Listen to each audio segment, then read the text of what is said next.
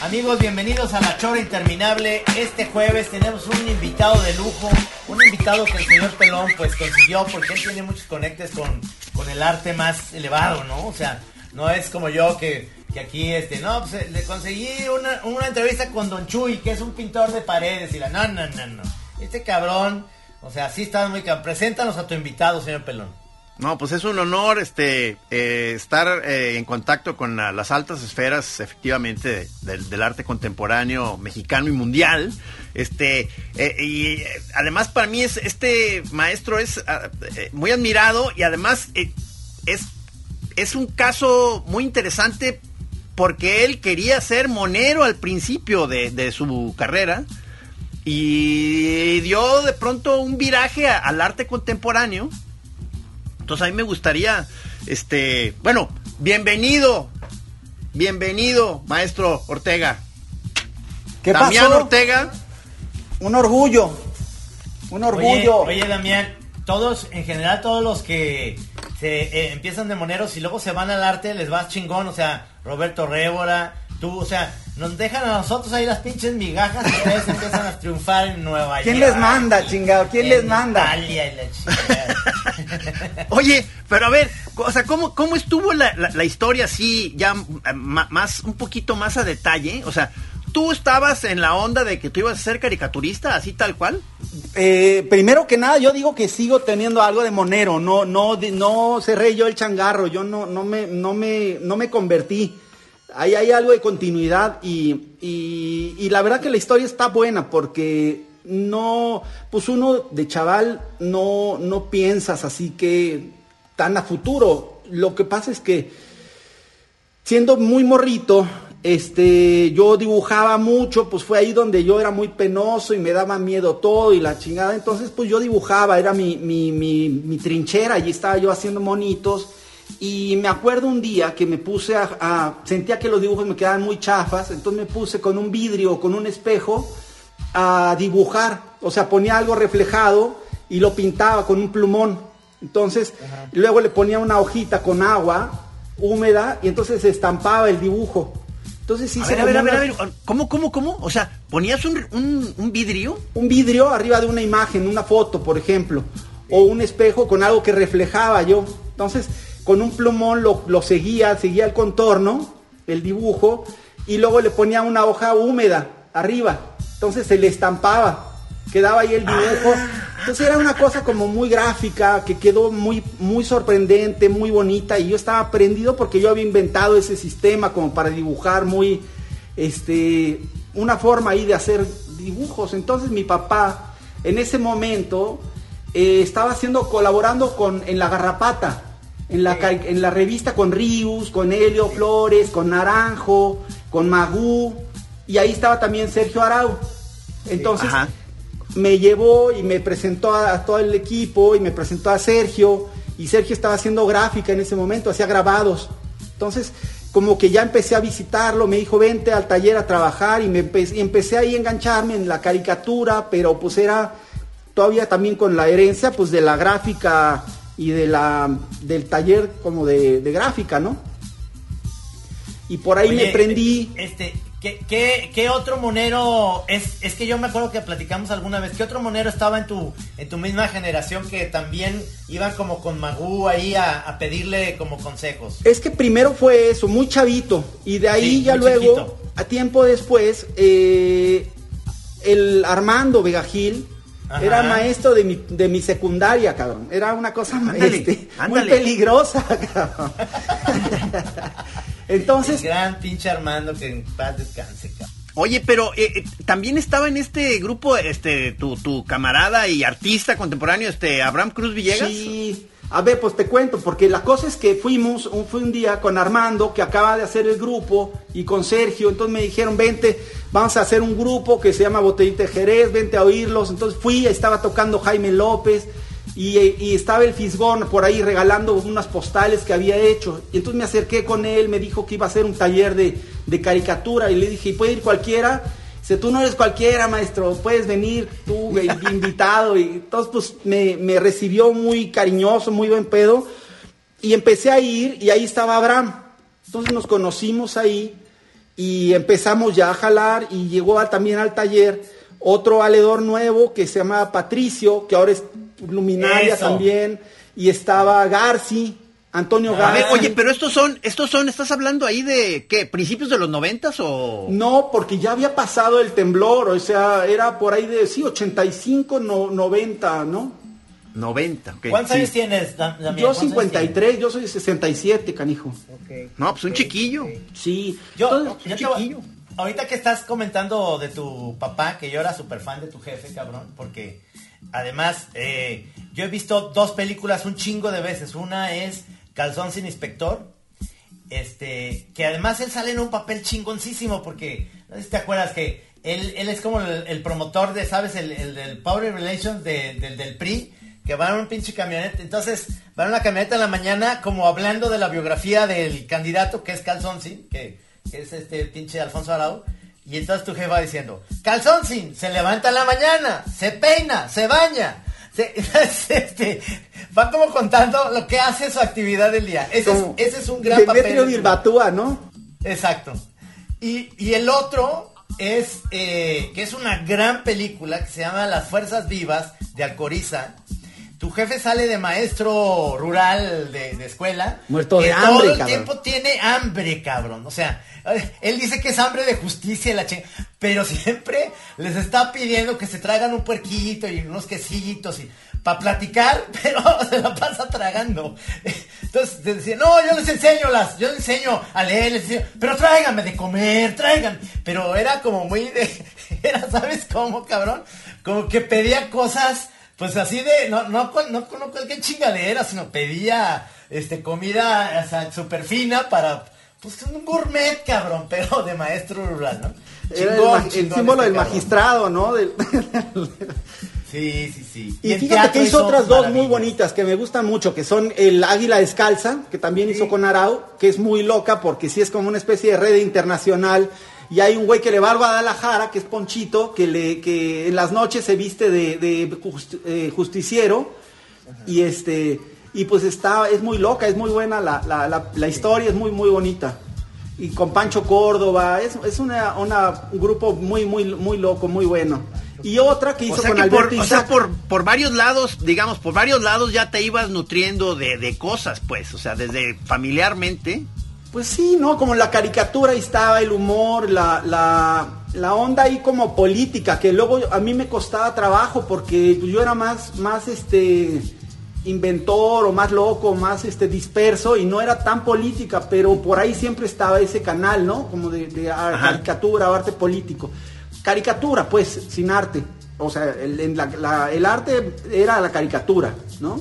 Sí, sí. Y entonces, este, pues sí, era padre. que Alberto Isaac también era un caricaturista. Él hacía unos monos increíbles, publicaba en el Esto. Sí, claro, sí, sí. Y hizo también, hay películas con mi jefe, hizo una padrísima con, un, con cuentos de Rulfo, los unieron y hicieron El Rincón de las Vírgenes. Sí. Que es sale increíble. Lucas Lucatero, ¿no? Lucas Es, Lucatero. Este, Arau es Lucas Lucatero, claro. Y el indio Fernández es el niño Fidencio, que, que para curar a todas las señoras se las mete a su, a su privadito y se les, les da ahí Sí. un masaje. Un, un Jodorowsky, pero del Estado de México. Así que- Sí, sí, Pero sí. qué, pero qué, Ah, pero cómo estuvo que de pronto como que algo pasó que te empezaste a clavar en la textura, o sea, qué, qué, qué, qué, qué pasó? Fíjate que fue muy loco porque yo lo que quería, o sea, dentro de esta cosa de caricatura y arte y no sé qué, yo quería ser muralista, canijo. Yo quería ir a hacer pintar muros y la madre. Entonces, pues me pareció y me parecía que el vínculo claro era por la pues aprender a pintar y aprender a hacer monos, ¿no? Yo sé, yo por ahí tenía las dos líneas y entonces eh, pues empecé a buscar primero al Fisgón para hacer caricatura, para aprender la narrativa y cómo dibujar. Y aparte era un taller increíble con el FIS porque nos íbamos a, a- a lugares a dibujar y a le- leíamos cosas y hacíamos retratos. Chido. Estuvo increíble, la verdad muy lúcido y muy generoso el, el FIS. Y se hizo un equipo muy padre. Y, y por otro lado, yo quería empezar a hacer, a pintar. Entonces busqué con quién, encontré a, conocí a un chavo que acaba de llegar de España, que tenía, eh, que, que, es Gabriel Orozco. Entonces, él venía con una idea. Un chavo. ¿Eh? Un chavalito. Nada menos que Gabriel Orozco. Pero era muy chavo, nadie lo conocía, venía llegando y pues fue muy padre porque creo que también él en esos años empezó a definir quién era, qué quería, para dónde irse. Y entonces toda esta lluvia, esa euforia, pues eh, fue, fue muy rica para todos, porque también nosotros empezábamos a, desprendernos de la caricatura, pero sí entenderla ya como, como un objeto, con cosas, con eh, la relación con la ciudad, con, la, con los materiales y a la vez pues seguíamos publicando, Abraham y yo que estábamos en el taller con Gabriel, pues seguíamos publicando en la, en la jornada, en, el, en, revistas, en varias, varias revistas publicábamos. ¿Qué, qué, este, qué, cartones? Cartones, historietas, sí.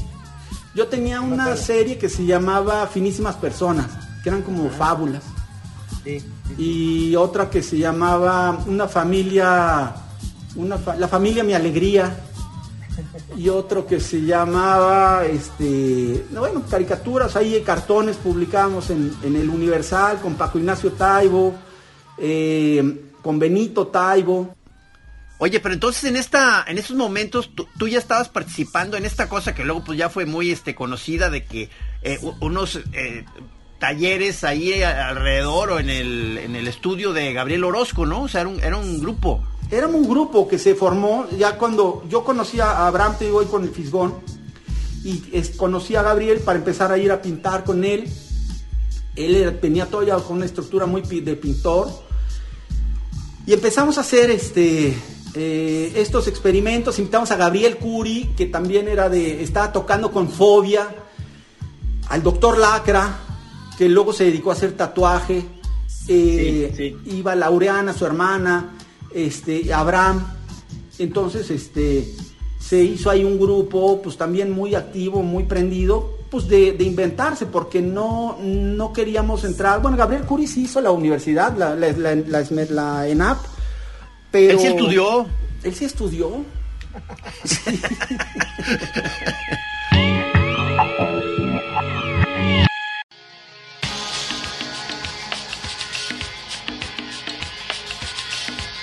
Abraham también estaba en pedagogía en la UNAM y entonces este pues se hizo un equipo ahí muy, muy extraño, muy, muy pila, muy generoso, todo se daba ahí buen, buenos consejos y, era muy divertido.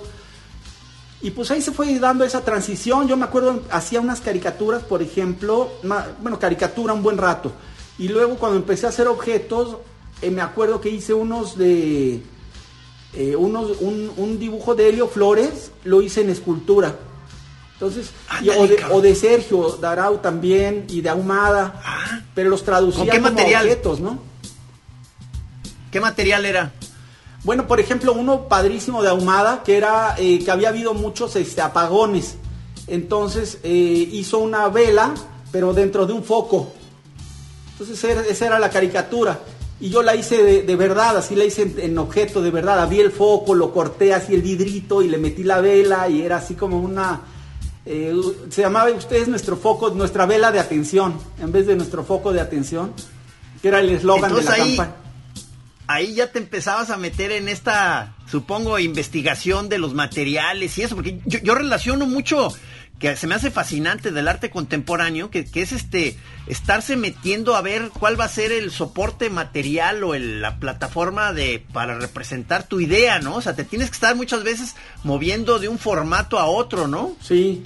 Pues es lo que era, era, fue muy emocionante, como de pensar en la escuela y la academia, que usted decía, si quieres ser escultor, pues es pegarle al mármol y pegarle a la piedra, o pegarle a hacer óleo, o pintar, y apegarte a ciertos formatos pues que eran caros, no teníamos lugar, no teníamos este dinero para hacerlo, no teníamos este ni tampoco te identificabas tanto con eso, esas cosas. En cambio, pues pensar en lo que había en la calle, en la casa, en el mercado, en lo, en lo que tenías aquí a la mano, pues se volvía algo muy rico, que conocías, que te identificabas, y pues era algo que ya no tenía técnica, pues era eh, tostar unas tortillas y, armar un, una escultura con tortillas secas, ¿no? O con. Eso fue muy padre. O Abraham, me acuerdo que una vez rompió su pinche colchón y hizo una. y la colgó como para hacer una. Un, un cuadro con el col- con la con el colchón, este, el forro del colchón, ¿no? Todo lampareado, ¿no? ¿Era tuya la que eh, el, el que hiciste como una especie de eh, Stonehenge con, con, con baños públicos? ¿Era tuya esa? Ese es de Valo, de otro que conocimos luego más adelante. Ahí él sí estaba en la, en la escuela y lo, lo cotorreamos. Fue, se hizo un amigo muy cercano y también pues era como una de estas cosas que pasan ahí que se empieza a dar una conexión entre pues, Sí, una claro. generación, ¿no? Y que empieza todo el mundo a, a buscar esas, este, esa identificación. Tuyo es un bo- eso de un bocho, ¿no? Como de una estructura de un Volkswagen, ¿no? Ese es tuyo. Ese es mío. Sí, También chingón.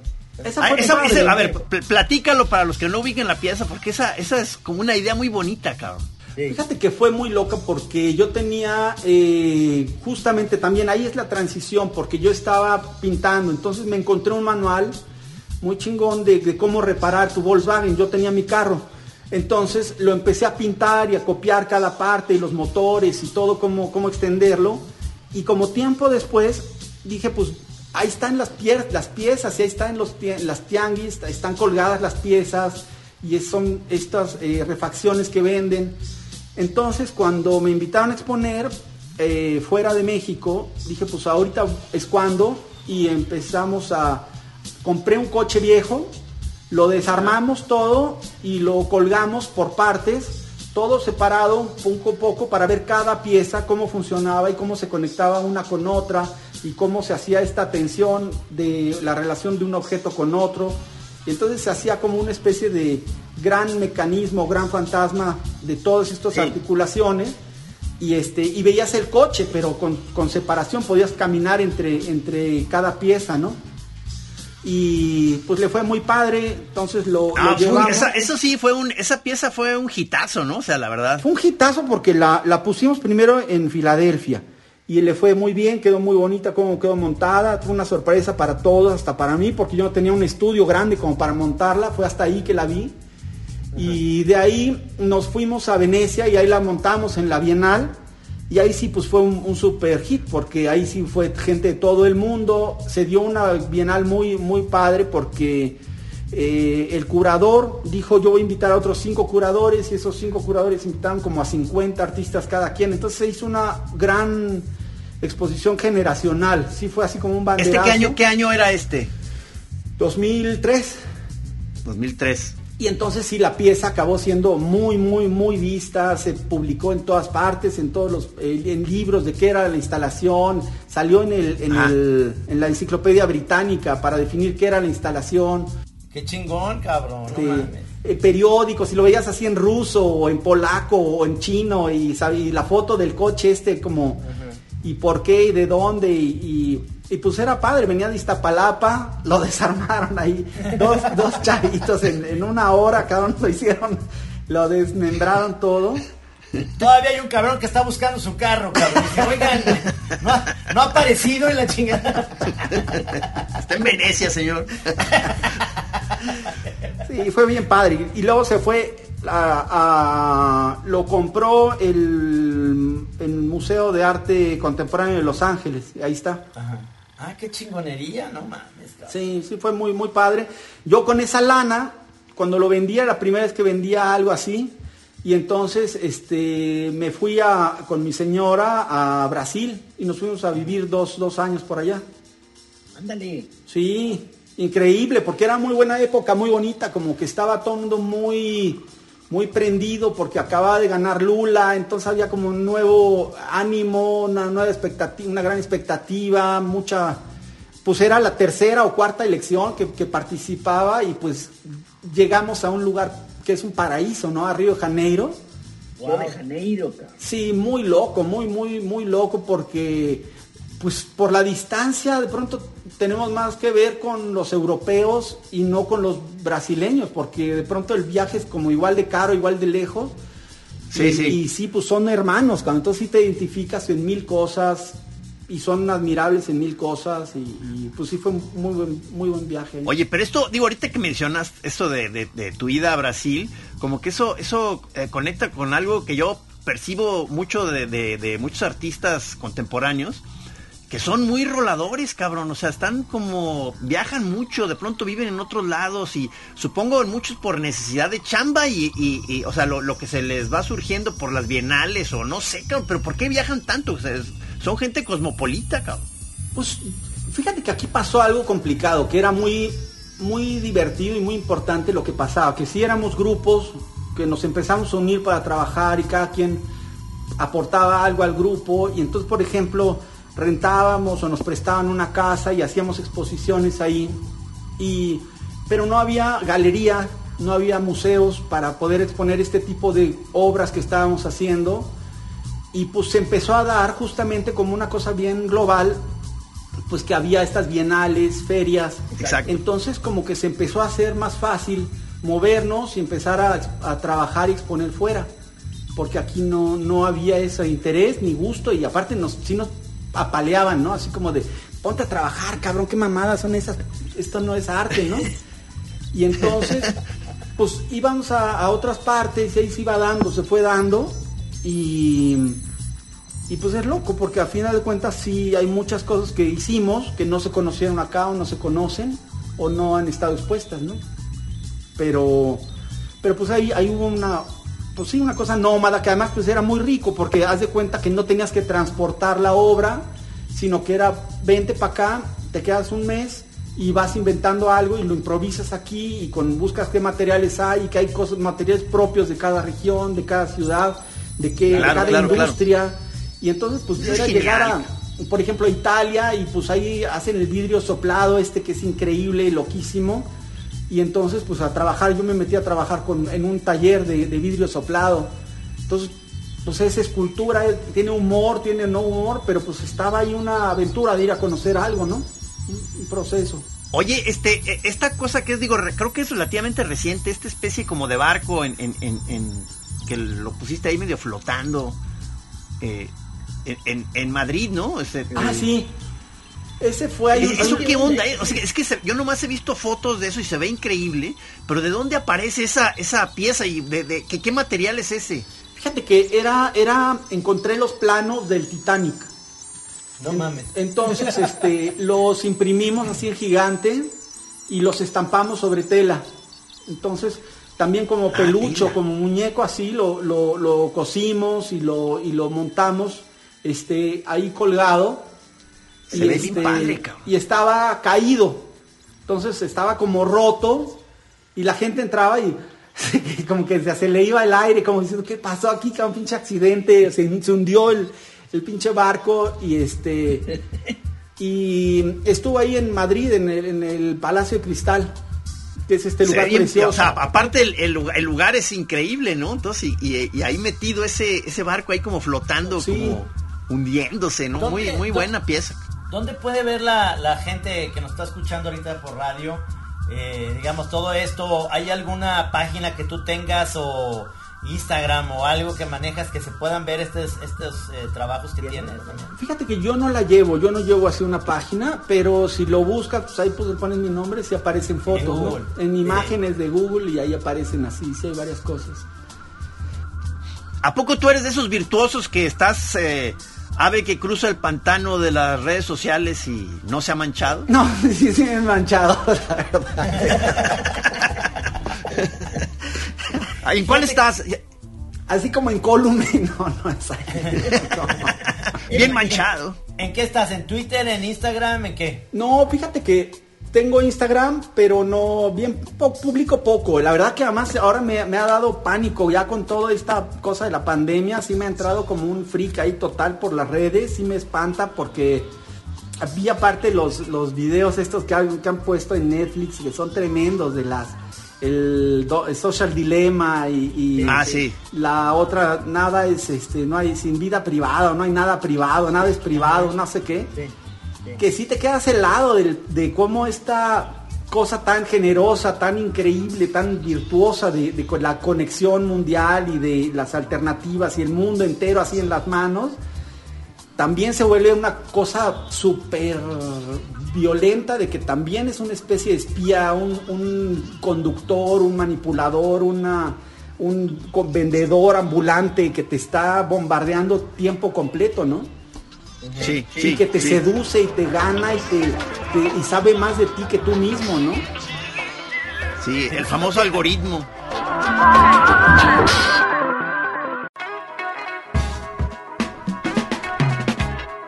Hay un, hay un común denominador con, con ustedes, los artistas contemporáneos, en, en el sentido de que pueden, pueden venir de, de la cuestión del dibujo y de la caricatura, en tu caso, o de ilustración o lo que sea, pero tienen una habilidad manual extraordinaria. Entonces, eh, el otro día que, por ejemplo, que platicaba con Andrés Bustamante acerca de cómo eh, en la pandemia él ahí en Vallarta tiene un, una habitación que es su, su, laboratorio del doctor Chunga, pues, pero que tiene todo, cabrón. O sea, todo lo ha pedido por, por Amazon. Y es un cabrón súper manual. O sea, él inventa los inventos que, que hicimos en esta hora de la pandemia. Él hace todo, todo el desmadre para que funcione. Para... Entonces yo le decía, cabrón, es que tú deberías de exhibir tus inventos como, como una onda de arte conceptual contemporáneo porque, porque tu idea es- está definida en una onda súper elevada con unos elementos súper baratos y ching- pero funcionan chingón, cabrón. Entonces, ¿Y qué te dijo? ¿Qué te dijo? no, Nah. pues es que nomás me dice, no, no, pues a qué, hora- a qué horas y la chi- ¿Cómo? No, no, o sea, él está en la onda de que el, el experimento funcione, lo guarda, lo tiene en un- y lo tiene, eh, este, digamos, en, en- muy bien guardado sus, sus cosas de chunga. Pero luego, luego, este, de repente él, él decía que en la oficina, cuando estaba en Ciudad de México, porque ahorita en la cuarentena no se ha movido, pues tenía un equipo de chavos que le ayudaban con eso. Pero ese güey no necesita bules para nadar, él, él lo puede hacer solo. O sea, tiene, ya sabes, para soldar y tiene todo, cabrón. Y, y yo veo que tú tienes ese rollo que si, si te late el, el- la onda emplomada en Italia, pues te metiste un curso ahí y este, sí, y Sí, lo que sí. sea, lo hacen, cabrón. O sea, eso está muy, muy chingón. Pues ¿Tiene- es para ¿Tienes ahorita un ¿no? taller? ¿Eh? ¿Tienes taller actualmente? Sí, sí.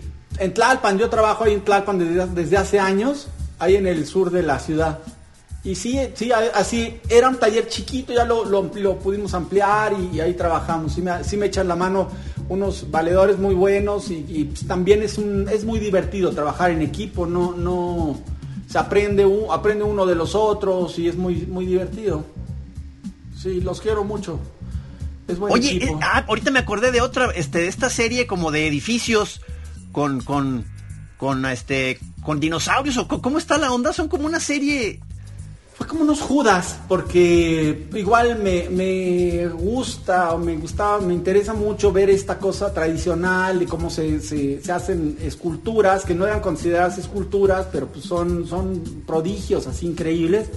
Entonces eh, hicimos unos Judas, pero que eran edificios, este, y que tenían en la cabeza este, un animal, siempre una, una figura así medio eh, pues como zoomórfica o como se le puede decir, un, Ajá, un- sí, sí, un sí, sí, sí. animal, medio edificio, medio animal, y que... O sea, di, di- perdón, dices Judas porque están hechos así como, como para de feria, de para la De cartón. y eso. Dudas que queman. De cartón, Sí. de los que queman, sí, que le ponen cohetes y que se quem- queman en las fiestas, que por lo general, pues es una caricatura popular del, del poder, Ajá. ¿no? Siempre es como el charro, o el, o el macho, o el, o el- o el- o el español, que los que los caricaturizaban y les prendían fuego y les ponían cohetes para tronarlos, ¿no? Era como una revancha popular que hacían en los carna- carnavales, o se hace, y este y sobre eso se, pues es la tradición como los que hay en casa de, de Diego Rivera de Frida Kahlo los hay en, las- en los puestos en las calles por lo general lo- los, los venden entonces sí, Y son edificios, eh, eh, son edificios ya como famosos. Sí. ahorita no, no me acuerdo. Sí, ¿verdad? sí, sí, son, son edificios este, casi todos eh, gringos o, o- son los rascacielos más, más grandes del, del mundo. Ah, ya, ya, Y, este, y también con cabeza esta- de, con cabeza de animal. Ajá, como una rivalidad así medio salvaje, ¿no? De ver quién es más pinche poderoso, quién es más grande, quién la tiene más grande y quién es este... y como una pelea de la selva, ¿no? Así, y, y pues quedó padre la exposición, era muy loco, quedó muy bonita. Sí, y pues es también trabajar con estos materiales tradicionales, entonces tiene algo de cultura popular y de, y de escultura contemporánea, o sea, ahí es como ir, ir jugando. Sí es interesante como ir pasando de una cosa a otra porque pues es muy divertido, no hay que, no es, no es generar una academia, sino pues ir siguiendo la curiosidad o los, la- lo que se Se ve un espíritu juguetón muy, muy chido. Entonces a mí, yo eh, sí me gustaría sentir que, que estás de alguna manera este, muy alimentado de tu origen caricaturista. Yo creo eso, No nos por eso digo olvides. que no lo he dejado del todo. Oye, yo tengo una pregunta que, que ya la tenía des- desde que supe que íbamos a platicar contigo. Por, por lo que pasa en el mundo de los moneros, eh, Gis y yo en general eh, nos llevamos bien con todos, pero, pero hay una división muy grande ahorita, muy cabrona entre, entre caricaturistas que se llevaban muy bien y ahora ya, ya, ya están etiquetados entre chairos y fifís, ¿no? ¿En cuál están hace- ustedes? Yo estoy, estamos en medio, uf. en la de los bembos, en la de los idiotas que no opinan de nada, porque, porque a mí me caga la política, la verdad, o sea, este, pero, pero, pero si, si das una opinión o criticas ahorita, por ejemplo, yo voté por Andrés Manuel, pero yo ya di dos pasos para atrás y, y hay cosas que son cagantes, o sea, me caga que esté ahí Bartlett, me cagan ciertas cosas que no estoy de acuerdo, pero si haces un chiste de eso, ya te etiquetan como prianista, ¿no? Fifí. ¿Por qué no hablaste cuando estaba Peña Nieto? No, espérame, hablé un chingo, cabrón, y con el pan también. Pero, pero, a ver, en el, para no irme por ese lado, por el lado de los artistas contemporáneos, hay rivalidades, hay grupos, hay, hay como celos, hay gente que no se puede ver, digo, sin decir nombres, nomás. Sí, sí, sí, sí hay mucho de eso, pero lo que también creo y coincido es que sí se ha, se ha envilecido y, en- y- enfermado todo mundo con este pedo de, de la, de la opinión así a- desde, desde la- el anonimato, desde atrás de la computadora, que todo mundo se envalentona muy cabrón y ataca y se vuelve un, diálogo que, o sea, más bien una pinche pelea, pleito bien agresivo que no, no está nada fácil. O sea, lo que digas y como lo digas es bolas, ¿no? Hay, un, hay una respuesta bien, bien violenta y muy cargada. Entonces, no, no está fácil. Y digo, sí, sí, hay, sí hay mucha rivalidad entre artistas, es, es muy... mm, eh, sí, sí, yo creo que antes no había tanta porque había menos opciones y de pronto como que sí se hizo una pelea ahí muy mezquina. Sí, sí ha habido mucha, mucho problema. Pero dentro de todo no, no, no sé qué decir, porque sí hay gente con la que se jala bien, se lleva uno bien y hay cierta diplomacia. Pero Ajá, pues sí hay cierta, cierto pique también, ¿no? De, de familias, De, de galerías, de grupos y Exacto. que si los que trabajan más con, con un, un museo, con otro, con- no sé, sí hay, sí hay su, su pique, ¿no? Oye, pero además ya en eh, México ya, ya se prendió como también un centro importante de arte contemporáneo, ¿no? ¿Cuál? O sea, el país, o sea, o la Ciudad de México, o varias de las ciudades. O... Pues sí, la verdad es que aquí yo creo que sí somos muy, muy, muy afortunados el, porque pues México no, o sea, cualquier país del mundo tendría, daría la gloria por tener un grupo de cineastas como el que hay, un grupo de arquitectos, un grupo de artistas como los que, los que tenemos. Sí ha habido mucha, mucha escritores, ¿no? Sí, sí es como un país Sí, bien sí. cool, bien de generar cultura con, en todos los sentidos, ¿no? Entonces, este, pues sí es padre, sí es un privilegio, sí es como una especie de potencia mundial de, de cultura, según yo, yo lo, lo veo así, lo admiro mucho. Y pues, este, en esas estamos. Lo que pasa es que también, eh, pues luego no se reconoce tanto, ¿no? También hay mucha fuga para, para poder hacer cosas fuera, ¿no? Ajá. Fíjate que nosotros, eh, yo me acuerdo, mi, mi, mi única intervención en el mundo contemporáneo fue una exposición que hicimos en el 92 de monos y yo, yo hice, eh, eh, estaba como muy reciente esta onda de los plotters y poner monos pegados a la pared como si fuera, este, eran todos mis monitos flotando, pero como si fuera un, una habitación que podías pisar, podías pisar los monos y la pared. Pero yo ahí exhibí un chocomil con... Sí, un- un ha sido vaso de, de tus chocomil. grandes, ha sido de tus grandes obras, Trino. O sea, ¿Vas a chocomil con qué? Era, era, era un envase como muy, muy vintage, como de color un verde nica con un rosita, con un popote y era un chocomil de canela, de chocomil Pancho Pantera, pero los que venían de canela. Con Pero real. Y, y entonces todos los días teníamos que cambiar el chocomil porque se iba secando, pues, pero este, esa era, esa era mi aportación.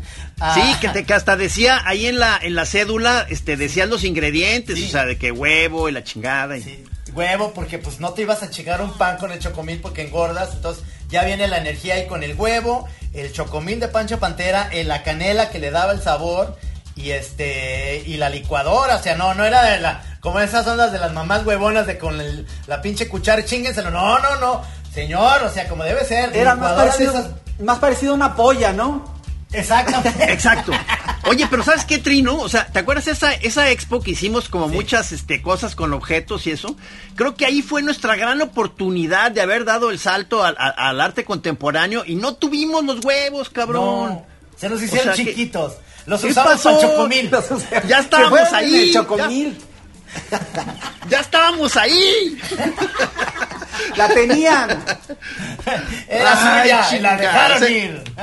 la dejaron ir. Ay, chingado. Oye, pero ¿sabes qué? El otro día oía al maestro este Bartra, que estudia moni- mucho los monitos y todo, y decía algo increíble, que, por ejemplo, Rius hizo una caricatura política, él, hizo un, humor político, muy declaradamente político, pero por otro lado, contemporáneo, estaba la familia Burrón, que no era política. Sin embargo, las pinches historias están cargadas de, cosas que acaban siendo de la realmente una injerencia política, porque además eran muy populares. Entonces, pues sería la, la doña Borola, que era, eh, de pronto le decía a don Regino, le decía, ¿sabes qué, cabrón? Yo no soy tu esclava y aquí te voy a cobrar por todas las comidas y las camisas planchadas. Y entonces le empezaba a cobrar por lo, por lo que hacía en la casa, ¿no? Como, pues es una discusión muy contemporánea, ¿qué, qué, cuál es el rol de la, de la mujer dentro de la sociedad, familia, ¿no? Como una explotada, como una... Y entonces ahí eso no lo planteaba así como política, pero tenía una carga ya muy fuerte, ¿no?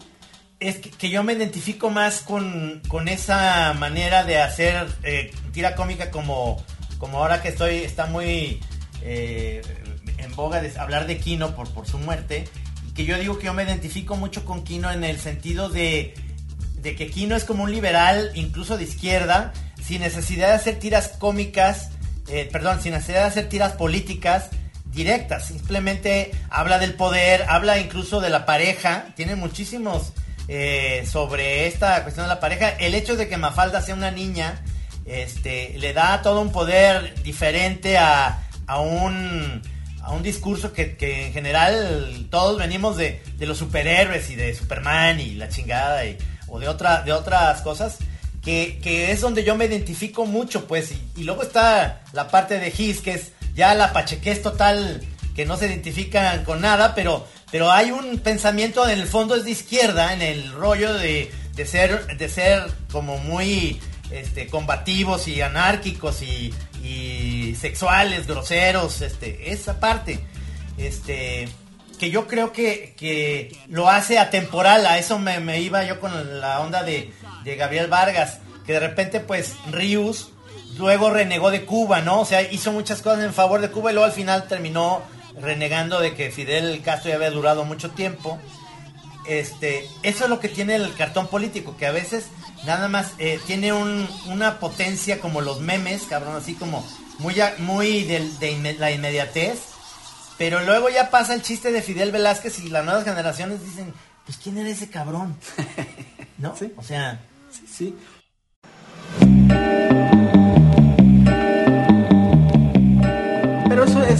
Es un, poder también, es una virtud, ¿no? Es como el teatro, como una rola, como una cosa muy de época que tiene la vida y se acaba también y, habrá otros y habrá y sigue como regenerándose, pero se hace un lenguaje también, un discurso, ¿no?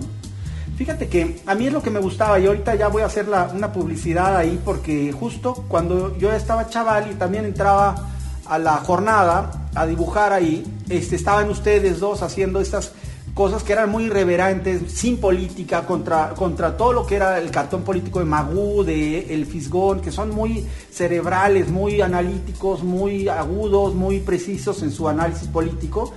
De pronto verlos a ustedes, que era muy loco, porque era pues, la- una familia de, de orates, este, amigos que se empiezan a cabulear y que se hace un universo donde uno se identifica y hay una irreverencia que además de dónde vienen, de dónde estaba ubicado esa, esa cosa que se volvía anarquista y transgresora y muy, muy, muy cagada, ¿no? Y también todos los parábamos los sábados a, a leer las caricaturas de que estaban publicando, ¿no? Entonces me acuerdo de, de los manuscritos del Fongus, yo tenía 10 años, cabrón, y ahí estaba el GIS haciendo esta cosa que, que era un ejercicio de que a veces uno no se lo permite, de, güey, tener libertad, y haz lo que quieras, cabrón, y juégatela, rífatela y pírate. Entonces también es un, es un derecho y es un orgullo ver a alguien que se la rifa, ¿no?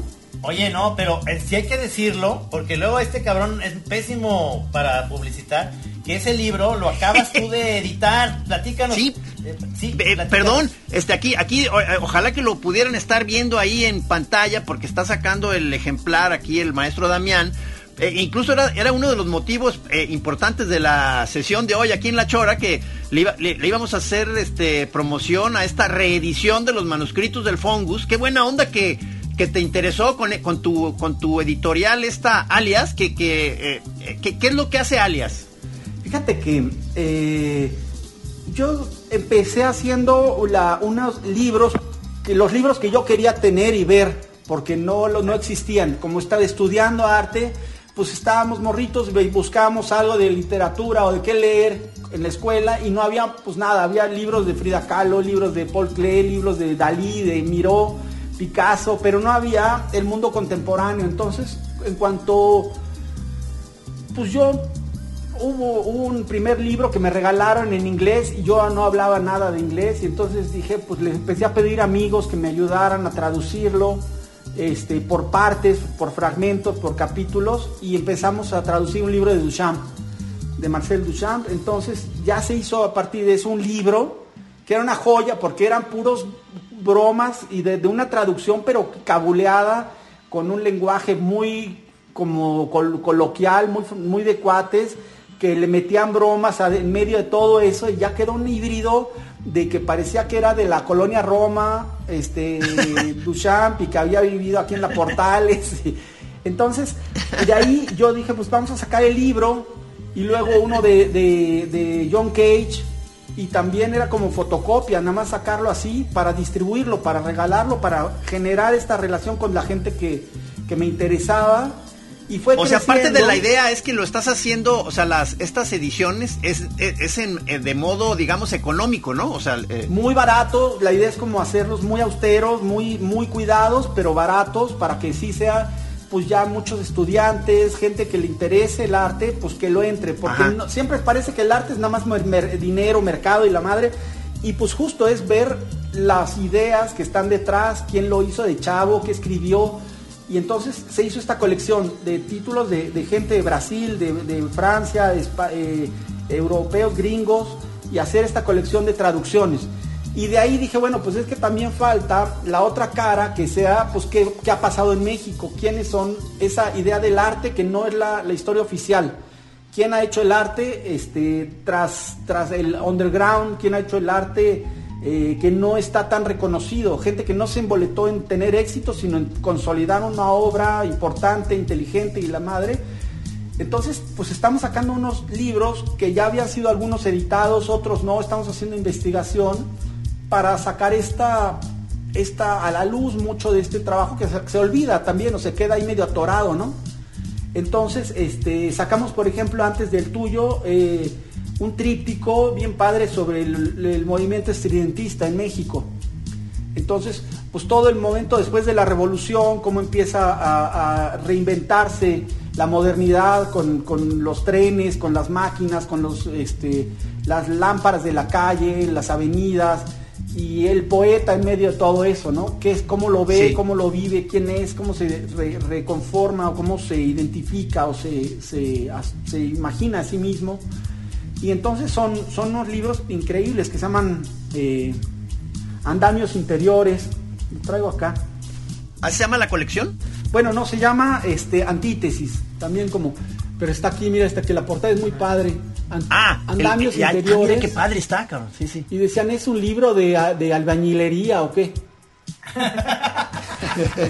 Oye, pero hay, hay para, hay una manera de pedir estos libros eh, en línea o cómo, Sí. cómo chingados. Aquí sí tenemos en Facebook y en Instagram este, y en Twitter tenemos ya una página de alias y ahí te conectas y puedes comprarlo y te lo mandamos el, el libro.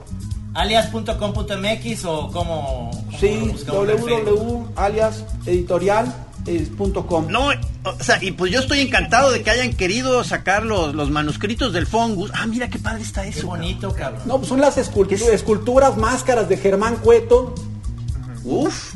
También que es un, es un delirio este, este movimiento con toda la irreverencia, con toda la eh, utopía, con todo el desánimo, con toda la eh, euforia de, de la, del- de, un- de la modernidad.